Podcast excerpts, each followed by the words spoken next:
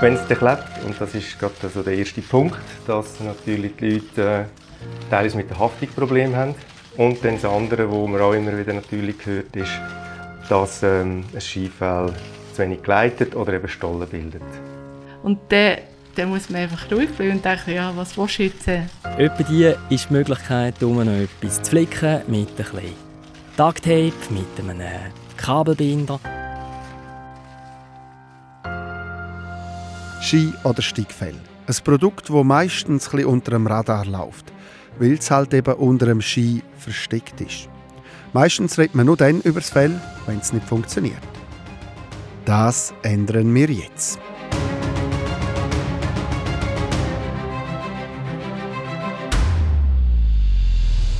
Das ist Schlüsselstelle, der Podcast vom Schweizer Bergsportspezialist Bächli Bergsport.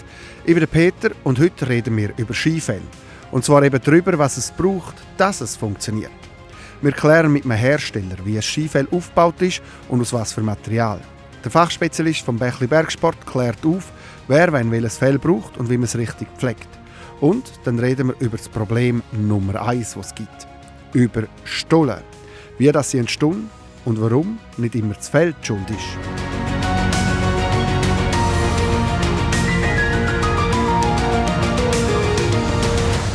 Fangen wir mit einer Frage an. Wer hat es erfunden? Skifell und Schweiz, das passt. Gerade drei international wichtige Skifellhersteller sind nämlich Schweizer Firmen. Seit den 1930er Jahren produzieren die Firmen Montana und Bomoka Skifell.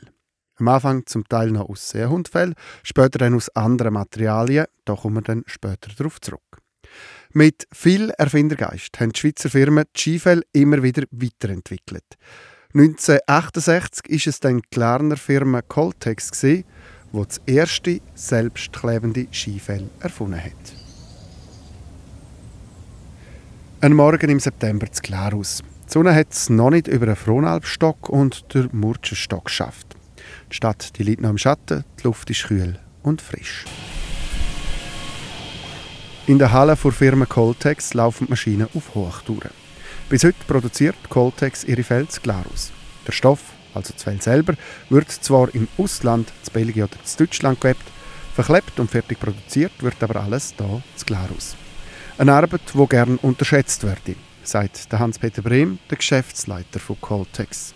Ein Skifell ist ähm, wird ein bisschen unterschätzt. Es ist ein relativ komplexes Produkt zum Produzieren. Wenn man das so in der Hand hat, hat man das Gefühl, ja, das ist ein Stück Stoff mit ein bisschen Fasern drauf, aber das ist äh, in Tat und Wahrheit ist das recht eine komplexe Sache. Also es ist ein, ähm, ein Gewebe, da kann man sich vorstellen, es ist eine Art wie eine Teppichrolle, die gewoben wird.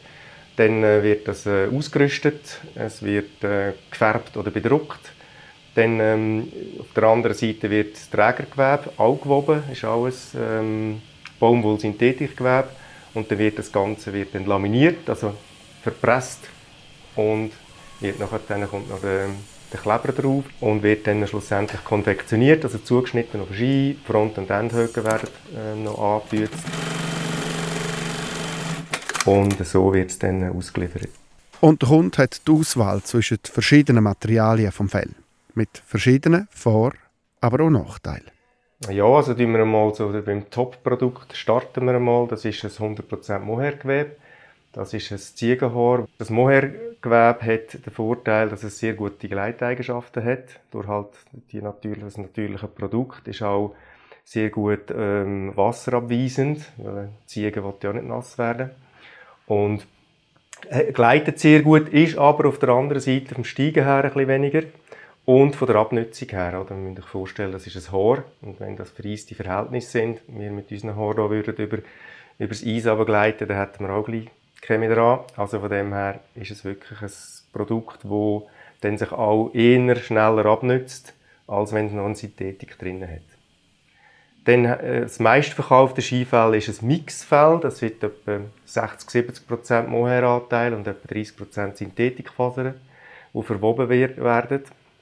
Und das ist so eine gute Kombination zwischen gut steigen, gut gleiten und auch ähm, Abrieb fester. Und dann gibt es auch noch die reine Kunststoff- oder Synthetikfasern. Das sei früher bei den Tourengängern aber gerne nicht beliebt gewesen, sagt Hans-Peter Brehm, der selber auch Bergführer ist und darum entsprechende Erfahrung hat, weiter. Das, weil Fell mit einer Synthetikfaser meistens sehr borstig sind. Heutzutage sagt das aber anders.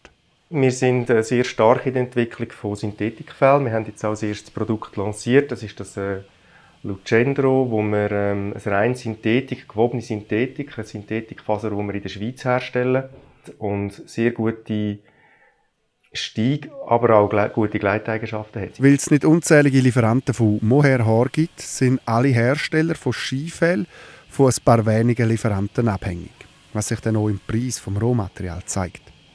Um dem weniger auszuliefert zu sein und um die eigenen Produkte von denen von Konkurrenz abzuheben, forscht Coltex also immer weiter an neuen Möglichkeiten. Aber nicht alles, was neu sei, setzt sich dann noch durch. Das zeigt das Beispiel von Haftfläche, also von der Fläche, wo das Fell am Ski klebt. Ja, dort äh, muss ich auch mal ein bisschen schmunzeln. Der, der Entwicklungschef Vitus Schweizer bei uns hat schon vor Jahren gesagt, man schauen, es kommt wieder alles zurück nach, Hotmelt beschichtigen und das ist in der Tat so. Mir ist hier wieder fast ein bisschen back to the roots gekommen.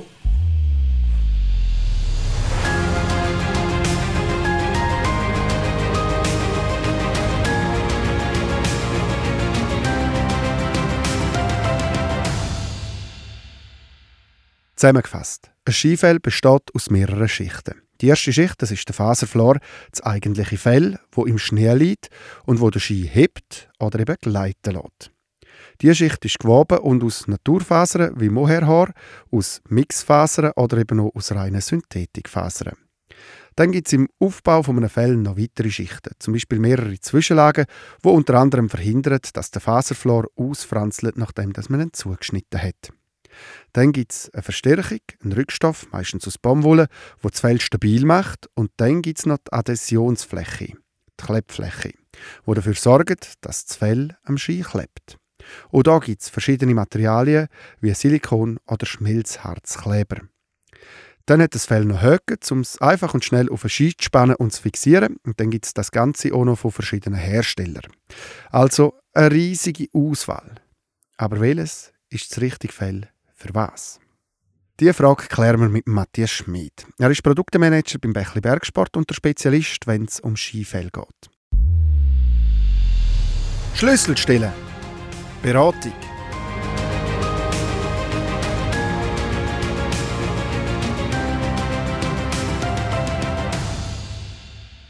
Es gibt ganz viele verschiedene Fälle. Mit, ähm, es gibt verschiedene Klebeflächen und es gibt ja verschiedene Materialien unten im Flor im Fell. Was sind aus deiner Sicht Nachteile von den verschiedenen Materialien und Vorteile von den verschiedenen Materialien? Also ich bin persönlich ein bisschen Fan von der Mohairfell, das darf ich offen sagen.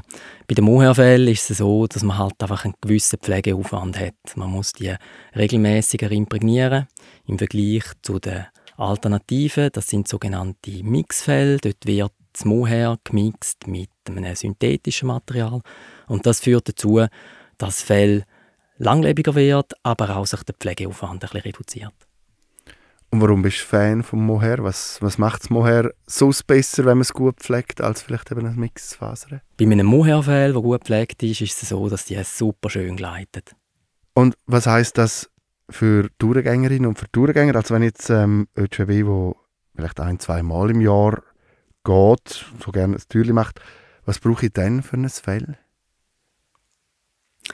Ja, wenn man vielleicht nicht so regelmäßig auf Touren geht, wählt man vielleicht eher gerne Varianten, wo man nicht so regelmäßig muss pflegen die ein bisschen weniger pflegeintensiv ist, wo allenfalls vielleicht ein bisschen robuster ist und darum langlebiger. Und dann entscheiden sich die meisten Kunden bei uns eher für ein Mixfell, auch aus dem Grund aus, weil die noch ein bisschen preiswerter sind wie die Mohairfell. Und macht es eigentlich einen Unterschied, ob ich im Winter, vielleicht Neujahr, auf einen Skitourgang oder eher im Frühling? Muss ich da auch ein anderes Fell haben? Grundsätzlich nicht, weil wenn man auf Skitour geht, dann sind die Schneebedingungen am Morgen und am Nachmittag häufig sowieso unterschiedlich. Und sich dann über die unterschiedlichen Vorteile der Materialien zu fest zu unterhalten, lohnt sich darum gar nicht so stark. Am Schluss braucht man einen guten Allrounder und meint mal, hebt das Mohair vielleicht ein bisschen besser, gleitet vielleicht sogar mal ein Mix besser und unterm Strich über den ganzen Tag ausgesehen muss man einfach ein gutes Allround-Fell haben. Jetzt, ähm, Matthias, zum Schluss noch bei der Ski, du hast es auch schon gesagt, eben, es ist normal, man wächst den Ski, man passt auch den Temperaturen an den Wachs. Ähm, man pflegt den Ski, man, schaut, man stellt sich seine Bindung ein, Anfangssaison, man schaut sonst die Ausrüstung an, Schuhe, Kleider. Was für eine Pflege braucht denn eigentlich ein Fell, dass es möglichst langlebig ist? Bei der Pflege macht es Sinn, um es ein bisschen zu unterscheiden.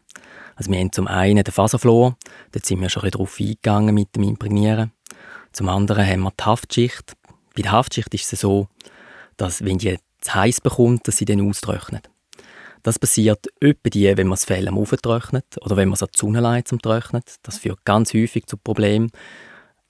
Das andere Problem, das wir auch noch ab und zu haben, ist, dass die Leute das Fell im Auto vergessen und im Kofferraum kann es ja sehr warm werden. Und dann nimmt man das Fell zum Kofferraum raus und merkt, das geht ja gar nicht mehr richtig. Dann hat man nachher Kleberückstände auch auf dem Ski nachher.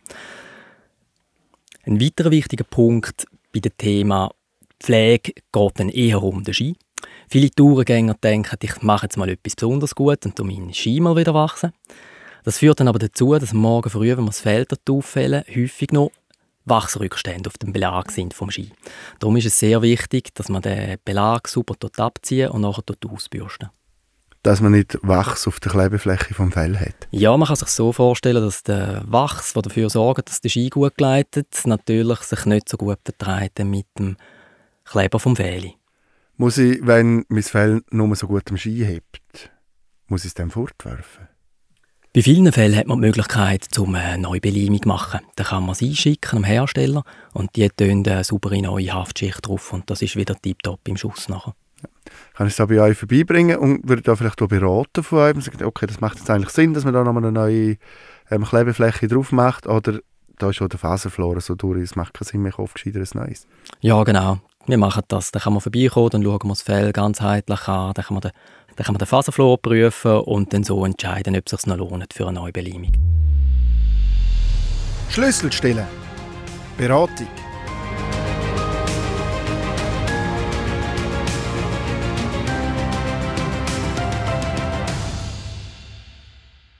Mit dem richtigen Fell und der richtigen Pflege steht am nächsten Skitourenabenteuer also nicht mehr im Weg. Ich bin Christina Dähler und im Winter ist eigentlich äh, Skitouren meine Leidenschaft und ich bin so viel wie möglich, also jedes Wochenende und jeden freien Tag bin ich eigentlich auf einer Skitour unterwegs. Und wer so viel wie Christina Dähler unterwegs ist, der erlebt auch immer mal wieder Überraschungen auf einer Tour. Egal wie gut, dass man vorbereitet ist. Es hat es auch schon gegeben, also zum Beispiel vor zwei Jahren haben wir auf Skihochtour aufs Strahlhorn und dann sind wir losgegangen und haben zuerst müssen auffällen und dann wieder ein Stück runterfahren und zum Runterfahren nehme ich ja das Fell immer vor rein, dass es warm bleibt und dann kommen wir unten wieder an und wollen wieder auffällen und dann hat mein Freund sein Fell verloren. Und dann, ja, dann ist es für ihn einfach gelaufen und es ja, es hat einfach angeschissen, oder? Er hat wieder müssen zu Fuß hochlaufen, die Ski buckeln und das Fählige suchen. Und natürlich kennt sie auch das Problem von Stollen. Also wenn der Schnee am Fell klebt, wie alle anderen, die auf Skitouren gehen, auch. Aber sie hat ein, zwei Tipps, was sie dagegen macht. Also wichtig ist aber, wenn ich weiss, es hat nassen Schnee oder wenn es schon eine Spur hat, dass man in der Spur läuft, ja, nicht neben rausgeht, neben der Spur, weil sonst, wenn nebendran ein bisschen Pulver oder etwas ist, dann klebt es gerade wie verrückt unten dran. Und dann auch schaue ich gerne, dass ich die Ski eben schön auf der Spur ziehe und nicht lüpfe, weil das ist ja auch gefährlich, dass es dann plötzlich Stockeln gibt drunter. Und wenn ich Stockeln mal habe, oder, dann halte ich halt an und, und tue sie so mit den Stöcken abschlagen oder abziehen und dann eben mit dem Wachs nochmal drüber und dann geht es in der Regel gut. Wie entstehen denn Stollen? Stollen gibt es aus verschiedenen Gründen. Meistens ist es so, dass wir von feuchtem Schnee in trockenen und kalten Schnee laufen. Das Fell das ist nass und der kalte Schnee der gefriert ans Fell. Es gibt so, dass zum Beispiel die vorderste Person in einer Gruppe, also die, die die Spur in Schnee leitet, keine Stollen hat. Die zweite Person in der Spur dann aber schon. Der Grund, in der Spur gibt es einen feinen Wasserfilm. Die Skifell der zweiten Person nimmt das Wasser auf, das Fell wird nass, kalter Schnee friert an. Das sind nur die zwei meisten Gründe für Stollen. Es gibt noch ganz viele weitere Kombinationen von Temperatur und Schnee und Feuchtigkeit. Dann kann natürlich auch noch der Laufstil, also die G-Technik, eine Rolle spielen oder die Routenauswahl oder eben, wie auch schon gehört, die Pflege vom Fell. Und wie verhindert man denn jetzt Stollen? Wichtig ist, das Fell regelmäßig zu pflegen, regelmäßig zu imprägnieren. Am besten, wenn es auf dem Ski klebt. Nicht, dass man die Klebefläche mit dem Imprägnierungsmittel dreckig macht. Dann kann man das Fell, wenn man es vor der Tour auf der Ski montiert, gerade noch mit Hartwachs andrucken. Immer in die Torrichtung streichen. Beim Laufen kann man darauf schauen, dass man den Ski in der Spur zücht und dass er nicht abhebt. Und bei der Tourenwahl kann man darauf achten, dass man das Gelände so wählt, dass man möglichst wenig Temperaturunterschied hat. Aber was, wenn ich auf einer Tour trotzdem Stollen habe? Dann muss man einfach ruhig bleiben und denken, ja, was willst du jetzt? Entweder gehst du zurück oder genießt jetzt das schöne Wetter. Und dann hast du halt jetzt noch ein bisschen Stuckel dran.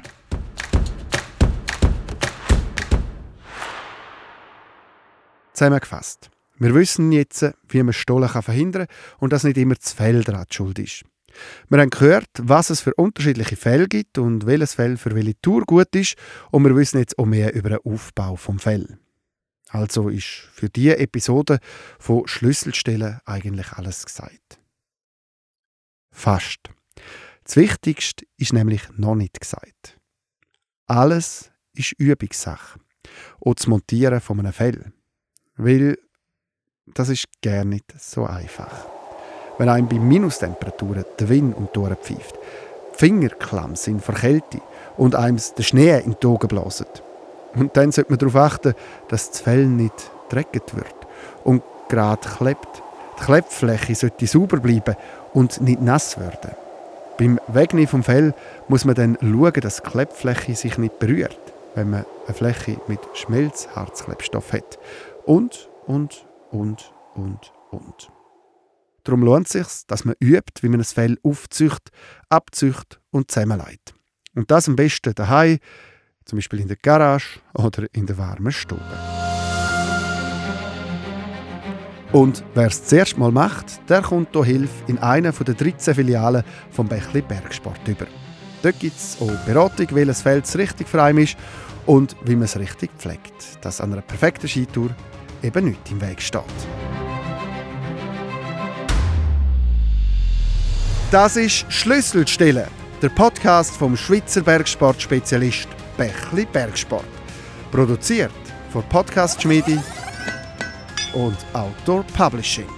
Weitere Episoden, zum Beispiel die mit den Skitourenbindungen oder auch eine spannende Diskussion über das Risiko auf Skitouren, gibt es zum Hören auf bächli-bergsport.ch Spotify, Apple Podcasts und überall dort, wo es gute Podcasts gibt.